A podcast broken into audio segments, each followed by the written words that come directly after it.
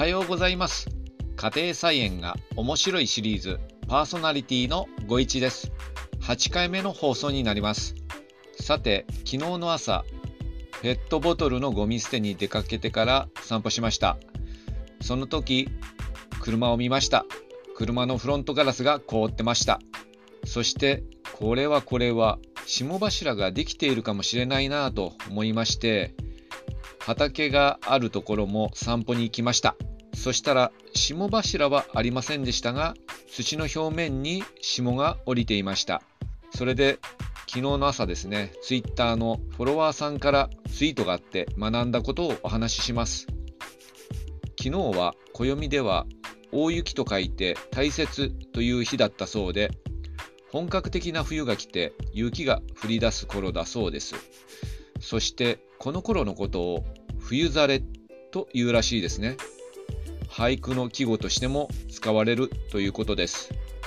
草木が枯れ果てて物寂しい冬の様子を意味するそうです。冬ざれという言葉を知らなかったので大変勉強になりました。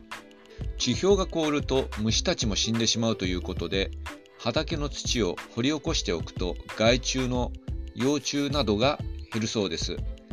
これを缶起こしと言います。スコップで土を掘り起こした時に幼虫やさなぎが出てくることがあります。これらの幼虫やさなぎは放り投げたりせずに、えー、必ずですね、処分してください。放り投げておくとですね、後で孵化しすることがありますので、やっぱりまた害虫として、えー、空気中を飛び回ってですね、作物に被害を及ぼします。さて、師走です。すぐに令和5年、2023年が来てしまいますね。以前ですね、Excel でカレンダーを作ってノートに掲載しました。マイクロソフトの Excel が必要なのと、スマートフォンだと使いにくいということで、今年は利用料がただの Google カレンダーを使って簡単に栽培記録をつけることができるようなやり方を考えています。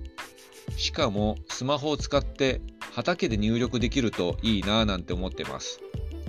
考えがまとまりましたら紹介しようかなと思っております。